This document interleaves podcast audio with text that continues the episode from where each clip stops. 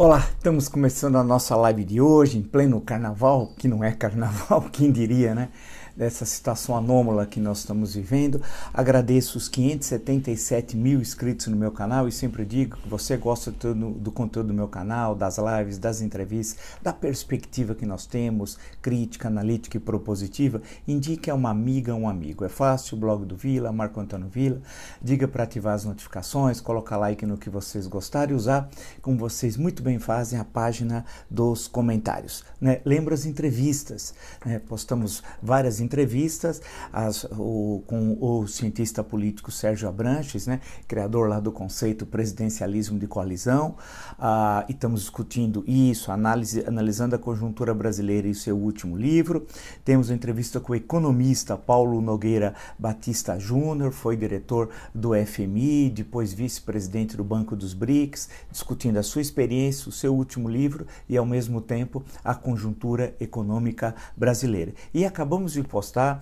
É, hoje, há, há, poucas horas atrás, né, a entrevista excelente com o ministro do Supremo Tribunal Federal, o ministro Luiz Roberto Barroso, em que nós discutimos né, o livro, o seu último livro, Sem Data Vênia, Um Olhar sobre o Brasil e o Mundo, né, é, que também, claro, sempre fazendo algum tipo de conexão com o presente. É um livro de intervenção, um livro muito interessante, né, foi uma excelente conversa, eu tenho certeza que vocês vão gostar ah, dessa entrevista. E, ah, e sempre digo né, ah, que vocês podem me acompanhar pelo Twitter, Vila Marco Vila, pelo Instagram, arroba Marco Antônio Vila Oficial, e no caso dos cursos, pela plataforma www.cursosdovila.com.br e lá encontrarão todas as informações sobre os três cursos que estamos oferecendo.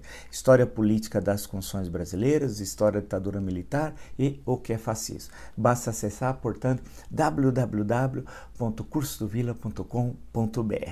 Passando todo o noticiário, né, tentando aí é, entender o que está acontecendo. Nós estamos vivendo um momento muito difícil, o mais grave da história do Brasil republicano, sem qualquer exagero ou panfletarismo. Né? Ah, e numa situação, porque nós estamos nos aproximando agora, entre hoje e amanhã, né, a 240 mil mortos. Nesse ritmo, nessa matemática macabra, tudo indica que eh, no final de mês de fevereiro né, eh, estejamos atingindo 250 mil, um quarto de milhão mortos pela Covid-19. Isso fora subnotificações, mas usando somente dos números oficiais. É uma enorme tragédia, é o segundo país do mundo com maior é, número de óbitos da Covid-19, só estando atrás dos Estados Unidos. E lembrar que nós temos aí 2,4% da população mundial, mas cerca de 10% do número de óbitos, o que demonstra a incapacidade, a gravidade das ações ou das não ações é, do governo em relação à Covid-19. Aqui nesse canal, desde o ano passado, nós tivemos muita preocupação em relação a essa questão, alertando, discutindo, né, apontando, entrevistando com um número de especialistas, né, o ex-ministro da Saúde, Luiz Henrique Mandetta, entrevistamos duas vezes. A primeira vez quando saiu do mistério, a segunda vez quando publicou o livro Um Paciente Chamado Brasil. Né? Ah, entrevistamos, conversamos com diversos especialistas, com economistas, com politicólogos, né?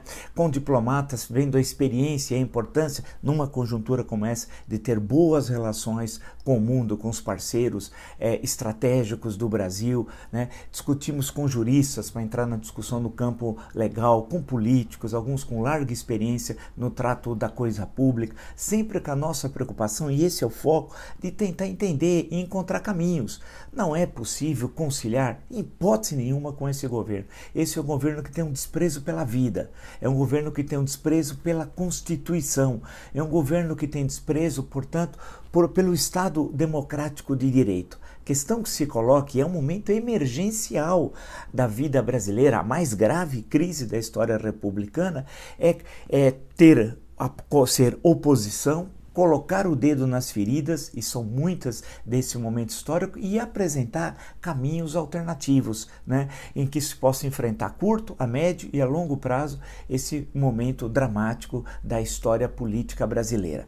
Se nós olharmos as crises da República, e foram muitas, né, a República nasceu sem republicanos, lá em 1889 já tivemos oportunidade de dialogar justamente sobre isso, né, de conversar, mas analisarmos as crises que percorrem a Primeira República Brasileira até a Revolução de 30, depois os 15 anos do primeiro governo Vargas e a queda de Vargas em outubro de 45, depois a República Populista até 64 e suas tensões, né, seus momentos é, de, de, de, de, efervescência política, de, de, de interesse, de participação das massas, começa a se construir uma democracia de massas no Brasil a partir da eleição de dezembro de 1945 e a partir dali cresce, e os dados mostram isso, o número de eleitores, né, devido fundamentalmente ao processo de urbanização e de crescimento econômico do Brasil. Aí temos duas crises, né, que é a crise do suicídio de Vargas em agosto de 54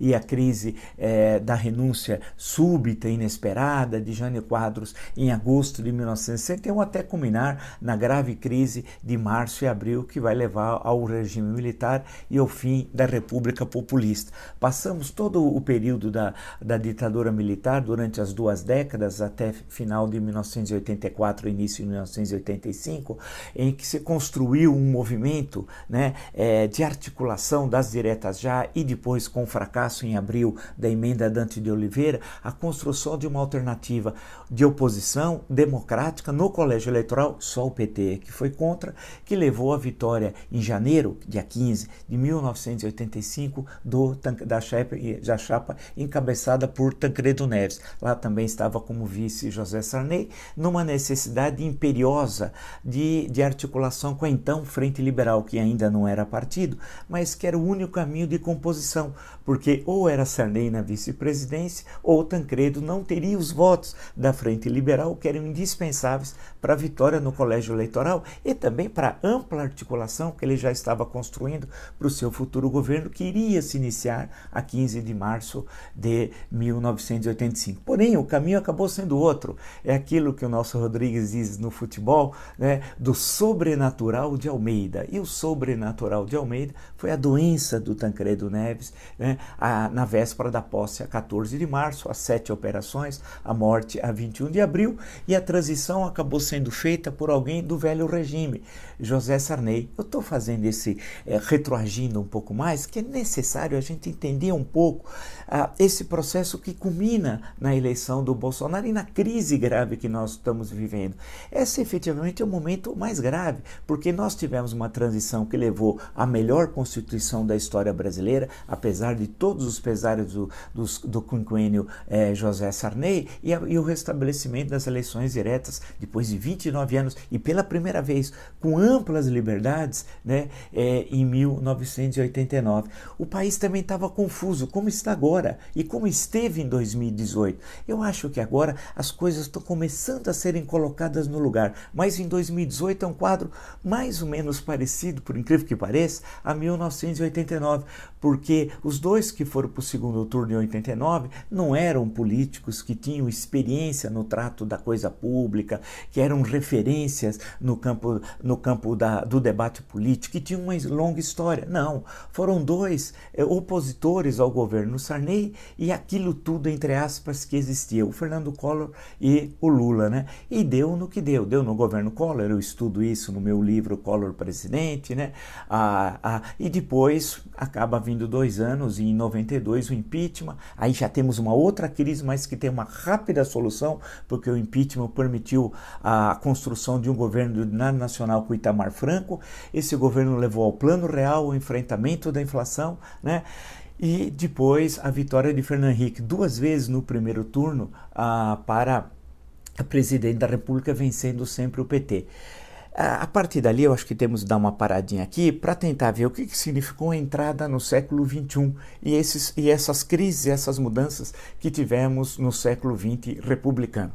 Vamos lá, isso tudo para entender a conjuntura. Não dá para entender o hoje sem ter uma perspectiva histórica, isso é impossível.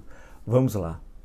eu digo que precisa ter uma perspectiva histórica porque eu leio os grandes, por exemplo, as grandes figuras do século XX. Temos belíssimas biografias do Churchill, né? eu gosto mais da do Martin Gilbert, e temos também a belíssima, a, agora do, do, do De Gaulle, quilométrica, tem mil passos, do Jackson, né? Julian Jackson, que é excelente. E aí você começa a perceber esses dois grandes líderes do século XX, que têm até problemas de inúmeras divergências durante a Segunda Guerra Mundial, tal, tudo aquilo que um dia nós podemos conversar, mas a concepção, o conhecimento da história que eles tinham. Winston Churchill, um profundo conhecimento da história, né, da história do Reino Unido e da história do mundo ocidental, um grande escritor, ganhou o Prêmio Nobel de Literatura, né, por toda a sua obra, em especial pelas memórias da Segunda Guerra Guerra Mundial, e o De Gaulle, que também escreveu suas memórias da Segunda Guerra Mundial, tem uma, tinha uma, já, já era um autor antes, ali nos anos 30, aí no campo militar, publicando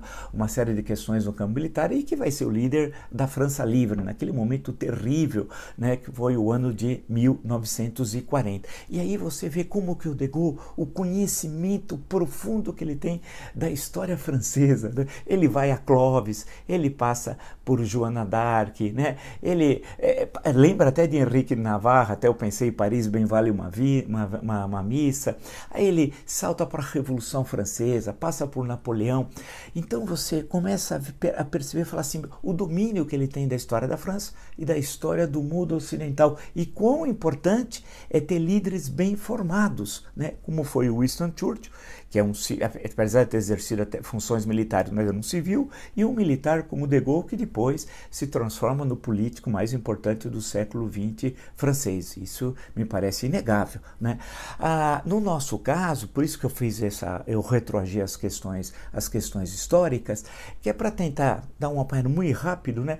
Então você tem o final do, do século XX com Fernando Henrique, você tem aquela estabilização. Nós não podemos falar que, ah, que mesmo o impeachment do Collor Collor em 1992 não foi uma crise, foi algo que se solucionou rapidamente, tendo em vista inclusive o isolamento político de Fernando Collor. Né? Quando vem o século XXI e a vitória do Lula, e eu escrevi sobre isso, tem livro, né, vocês podem consultar, ah, aquilo para alguns apareceu novo, né? que aí nós teríamos, portanto, agora um operário tal, e nós levaremos ah, o país para um estágio superior de democracia, isso segundo algumas leituras de ocasião, que depois acabaram acabaram ah, sendo superadas. Né? Mas o governo Lula, você tem a crise do mensalão no final de 2015, início de 2016, com a CPMI dos Correios, que eu tenho aqui atrás do seu relatório, né? Ah, mas tudo administrado. Ah, quando vem o governo Dilma, e aí vejo as entrevistas sobre Guido Mantega, Nelson Barbosa, Paulo, Paulo Batista Nogueira Júnior, vejo os outros economistas que têm uma visão diferente, todos aí no meu canal, Mendonça Barros, Afonso Celso Pastor Delfim Neto, né? As mais jovens como Laura Carvalho, Mônica de Bolle, aqui tem uma pluralidade muito grande, né? aí a, o governo de uma crise, a crise política é 2015 e 2016, mas já tinha problemas econômicos. Mas o processo de impeachment se deu estritamente dentro das normas constitucionais e com muita ordem, com muita ordem e com enormes manifestações de rua, especialmente daqueles que defendiam o impeachment, sem que aquilo, aquilo criasse uma tensão política, um confronto se encontrou uma solução. Né? Para alguns, ah, fazem, acreditam que foi um, um golpe, né? para outros, a solução democrática dentro do que determina a condição de crime de responsabilidade e a ascensão do vice-presidente. Eu acho que aí a crise se aprofunda. Né, com a ascensão de Michel Temer por ele não ter cumprido o que ele propôs ser. Dava a entender, eu não, eu já conhecia o seu trajetória política, gostaria que ele não fosse, mas eu antevia né, antevia que ele não seria um Itamar Franco. Gostaria que ele fosse um Itamar Franco, que entendeu o seu papel histórico quando, após o impeachment de Fernando Collor, assumiu a presidência da República e fez um governo de União Nacional que levou ao Plano Real, que só teve na oposição o PT e o Antônio Carlos Magalhães. No caso, no caso do, do do, é, do Michel Temer, não, ele quis governar com seus, com aqueles velhos políticos carcomidos, usando uma expressão da Primeira República, com os carcomidos, e deu no que deu, né? Num governo mais impopular, um dos mais impopulares da história republicana brasileira. E com escândalos de corrupção, né? Um corre na rua Pamplona é, pegando uma mala com 500 mil reais, um ministro tinha 50 mil reais num apartamento abandonado em Salvador, na sala, em caixas, né? E ele tinha prometido o Ministério de Notáveis, acabou entregando o Ministério de G10 e deu num processo eleitoral de 18 né, de um alguém fora da política, né, como é o caso de Jair Bolsonaro, que não tinha uma tradição, que tinha sido levado na base da gozação, né, do escárnio, havia uma coisa, ninguém dava a mínima importância pela sua atuação parlamentar, o que foi um erro, e eu insisto sempre nisso, se ele tiver, ele que atacou a Constituição, defendeu tortura, ditaduras, atacou a democracia, defendeu o fuzilamento de presidente, se tivesse naquela conjuntura sido enfrentado, né, a história teria, teria sido outra, ele teria sido caçado no mandato parlamentar e poderia ter ido, inclusive, pela cadeia pelos crimes que cometeu, violando a Constituição de 1988 e o ordenamento legal. Mas não, foi, foi, não foi dado importância. E o que aconteceu? Numa conjuntura de desmoralização dos partidos políticos, de crítica violenta a uma elite que não conseguia entender aquela conjuntura, além de fatores, aí entra o sobrenatural de Almeida, que é o atentado do dia 6 de setembro de 2018 em Juiz de Fora, leva ao segundo turno a o Bolsonaro. E, e quem teve, e teve como companheiro no segundo turno, entre aspas, o companheiro, o Fernando Haddad, que passou boa parte da campanha se aconselhando com o sentenciado. Se a, se a sentença está correta ou não, a justiça foi, foi, foi referendada em instâncias superiores, na primeira, na segunda e na terceira. Não podemos esquecer. Essas questões mais recentes da Lava Jato, até o momento, não alteram as provas das condenações. Mostram sim, e é preocupante, extremamente preocupante, conversas absolutamente indevidas e relações entre juiz e Ministério Público que têm de ser avaliadas pela justiça. É, que são questões graves, sérias, porém, não levou até o momento à anulação de terem fatos concretos, na, é, ao menos pelo que circula no noticiário, fatos concretos que poderia levar à anulação das sentenças do, do, do ex-presidente do ex-presidente Lula. Mas ele ia se aconselhar lá em Curitiba. Isso criou, estigmatizou ainda mais a sua candidatura, né, no momento em que o antipetismo dominou a cena política brasileira. Então, o, o processo eleitoral, eleitoral 18 teve muito pouco política. O que teve presente foi a antipolítica e deu no que deu e deu no que deu, né? Ah, é, nesse, na eleição do Bolsonaro e, muitos imaginavam, não, ele vai tomar posse em janeiro, mas ele disse que não sabe de economia, não conhece disso, não conhece daquilo e vai governar com os que sabem.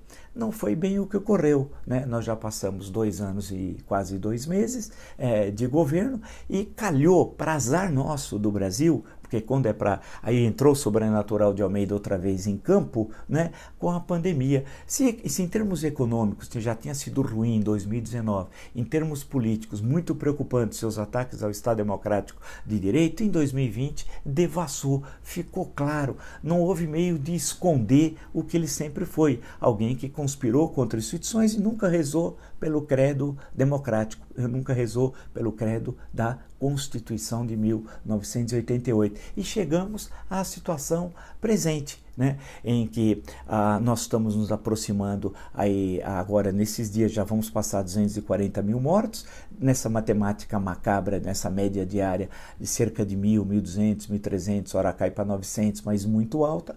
Nós terminaremos o mês de fevereiro numa situação terrível com um quarto de milhão o segundo é, resultado mais macabro do mundo, só atrás da tragédia de mais de 400 mil dos Estados Unidos. E isso tem de ser entendido politicamente. Né? Não é algo, um produto de uma erupção vulcânica, de um tsunami, de um terremoto, que é uma ação da natureza, não. Tudo isso é um produto da relação entre os homens. Aí vem a nossa questão: como amarrar tudo isso, a história, a história imediata e a conjuntura de hoje para encontrar um caminho. Vamos lá. A questão, portanto, é que é, é, preciso construir, primeiro, ações imediatas. Imediatas, que as pessoas estão morrendo. Ninguém pode olhar para 2022, começar a desenhar candidaturas, já começar a brigar um com o outro dentro do partido, de partido contra partido, né? quando estão morrendo mil, mil duzentas, mil quatrocentas pessoas por dia da Covid-19, quando nós não temos vacinas suficientes e nem teremos para poder comprar no mundo. Eu acompanhei o, o ministro da Saúde no Senado Senado, uh, Pazuello, o general Pazuello, e fiquei estarrecido com, com, com despreparo, com a falta de conhecimento, né? e, e, e mostrando que não foi feito o que era para ser feito em 2020, ser realizado em 2020. As compras com antecedência, todo aquele trabalho de construção da cidadania para se defender da Covid-19. Né? Ou seja, o governo dá o exemplo, isso é o presidente da República dá o exemplo. Isso era central, fundamental. O presidente da República chegar, usar máscara, defender o distanciamento social, falar que nós estamos vivendo uma situação excepcional, né? defender a vacina vacina, todos os cuidados apontados pelas autoridades sanitárias e, ao mesmo tempo, construir medidas econômicas que levassem que a economia pudesse caminhar. Teria uma recessão, sim, mas se ela fosse a menos, a menos, a menos severa possível, essa recessão fosse menos severa possível. E aí precisava ter o auxílio emergencial, que só saiu graças à ação do Parlamento, em especial da Câmara dos Deputados, que inclusive multiplicou por três, que era 200 reais, passou a ser 600, mas não conseguiu ter uma visão de totalidade, porque para o Bolsonaro o auxílio emergencial, o único intuito era aumentar sua popularidade, e aumentou. Quando terminou, caiu, como nós previmos naquele momento, né? e agora volta a falar em auxílio emergencial com o intuito de aumentar a popularidade e, e se cacifar para o processo eleitoral do ano que vem. Ele não entende o auxílio emergencial como uma política, por exemplo, de renda básica e analisando as, o problema também grave das contas públicas, não consegue construir um projeto econômico e aí por incapacidade dele, isso é, é nós sabemos que ele não tem é a mínima condição de exercer a presidência da República, mas da sua equipe que é toda ruim, sem exceção. O Ministério da Economia é um desastre, é uma, uma proposta de totalidade, um plano de emergencial que defendesse o microempresário, o pequeno empresário, o médio empresário, né? que acompanhasse diariamente os indicadores econômicos, que desse ao, ao chamado mercado, aos investidores nacionais e estrangeiros, segurança jurídica e mostrando que o governo tinha projeto e não tiver, não tendo no Ministério da Economia um falastrão que sempre adia para a semana seguinte, o mês seguinte, apresentar aquelas propostas que ele próprio ah, promete, mas não entrega. E foram tantas. Lembra a história das quatro estatais no segundo semestre do ano passado, que ele disse que em 90 dias estariam privatizadas quatro estatais. Nós não sabíamos qual a razão de cada uma das privatizações, qual o objetivo a ser, a ser atendido, não sabíamos qual o valor né, que elas seriam vendidas, qual o valor mínimo e qual era o cronograma. Não aconteceu nada, ninguém viu nada. E assim foi durante o ano de 2020. Então estamos vendo agora, colhendo, e 2021 está sendo 2020 parte 2, em relação ao governo o que fazer. Aí a oposição responsável, propositiva, é fundamental. E aí que eu não estou, dentro da minha leitura como observador da cena política e nossos encontros diários, encontrando, vendo que a oposição está perdida a, a, nem sempre juventude significa clareza política e novidade. Vide a CM Neto e o que fez com o DEM, o DEM implodiu, e o vídeo eu estou lendo agora a entrevista do governador do Rio Grande do Sul, Eduardo Leite. É jovem, um quadro novo, creio que seja até bem intencionado, pelo que eu vi no governo do Rio Grande do Sul, ele já, já, já tinha sido prefeito no Rio Grande do Sul, mas, porém, ele tenta de uma forma ou de outra conciliar com o Bolsonaro, achando que com isso ele ganharia um espaço político nacional. Não, a sua apresentação para, para, para a nação, porque afinal é um político restrito ao Rio Grande do Sul, não é alguém de projeção nacional, foi muito ruim, porque por essa entrevista, ele, ele, ele caminha, caso seja candidato, não sei, para uma enorme derrota eleitoral, para um desastre eleitoral, né? que ele não mostra o que é ser um candidato de oposição. Né? E, e quebrando uma tradição de um, um Estado que eu conheço, tirando a modéstia de lado, muito bem a história política, né? e de grandes figuras, desde o Império na, na Primeira República, lembrar uh, o castilismo, Borges de Medeiros, depois uh, 1923, o Pacto de Pedras Altas, eleição de Getúlio, né, a Revolução de 30 e grandes políticos, né, lembrar de Getúlio Vargas, de Oswaldo Aranha, para falar os que vão a partir de 30, né? João Neves da Fontoura, Flores da Cunha, isso é, é para lembrar só de alguns, só de alguns, né, que vão ter é, é, enorme presença é, na, na, cena, na cena política, né, né Figu figuras inclusive que tinham uma bela formação, que conheciam história, escreviam muito bem. Outro dia estava lendo uns trechos das memórias do João Neves na Fontoura, o que me chamou a atenção, além do relato, a qualidade literária. E lembrar da, da, da oposição que tinha no Rio Grande, lembrar desde lá de Assis Brasil, passando por Raul Pila e por aí vai. Grandes quadros que o Rio Grande do Sul produziu para o Brasil. Infelizmente, o Rio Grande do Sul, nos últimos anos, não teve, não conseguiu construir grandes figuras políticas. E o Eduardo Leite, eu recomendo, não, leve a mal não, mas conhecer esses quadros políticos da história do Rio Grande e como eles tinham, lá do Rio Grande, lá de Porto Alegre, uma visão como se fosse do alto do todo o Brasil, né? lá do Chuí, olhando até o Iapoque e vendo e tendo essa visão de totalidade. Afinal, o Rio Grande do Sul foi um teatro, historicamente, durante séculos de guerra, de confronto para o estabelecimento da fronteira do que hoje chamamos República Federativa do Brasil, desde o período colonial, né? especialmente a partir ali com a fundação de colônia do Sacramento e tudo que vai levar ao Tratado de Madrid, 1750, Tratado de Santo Ildefonso, 1777, toda aquela, é, toda, toda aquela construção né, é, da questão territorial, os conflitos depois da Cisplatina, já o Brasil independente, e, e assim e depois a questão de Roça, depois a Guerra do Paraguai, etc. Isso tudo passou ali pelo Rio Grande do Sul e foi forjando, entre aspas, uma civilização muito peculiar e a formação de grandes líderes políticos. Então, Eduardo Leite seria bom, recomendo ao senhor a leitura da história do Rio Grande, porque a sua entrevista já deu a entender que juventude não é sinal de novidade. Muitas vezes juventude é o velho, travestido de novo. O ACM Neto, idem, né? não entendeu nada. E todos querendo conciliar com o Bolsonaro, não entendendo que o caminho político agora, se eles quiserem olhar para 22, é o oposto, é estar na oposição propositiva, não a oposição destrutiva que não propõe nada, né? e principalmente buscando ações imediatas agora, porque o Brasil não aguenta que 2021 seja uma repetição de 2020. E a situação vai cada vez pior. Nós já temos 240 mil mortos. Né?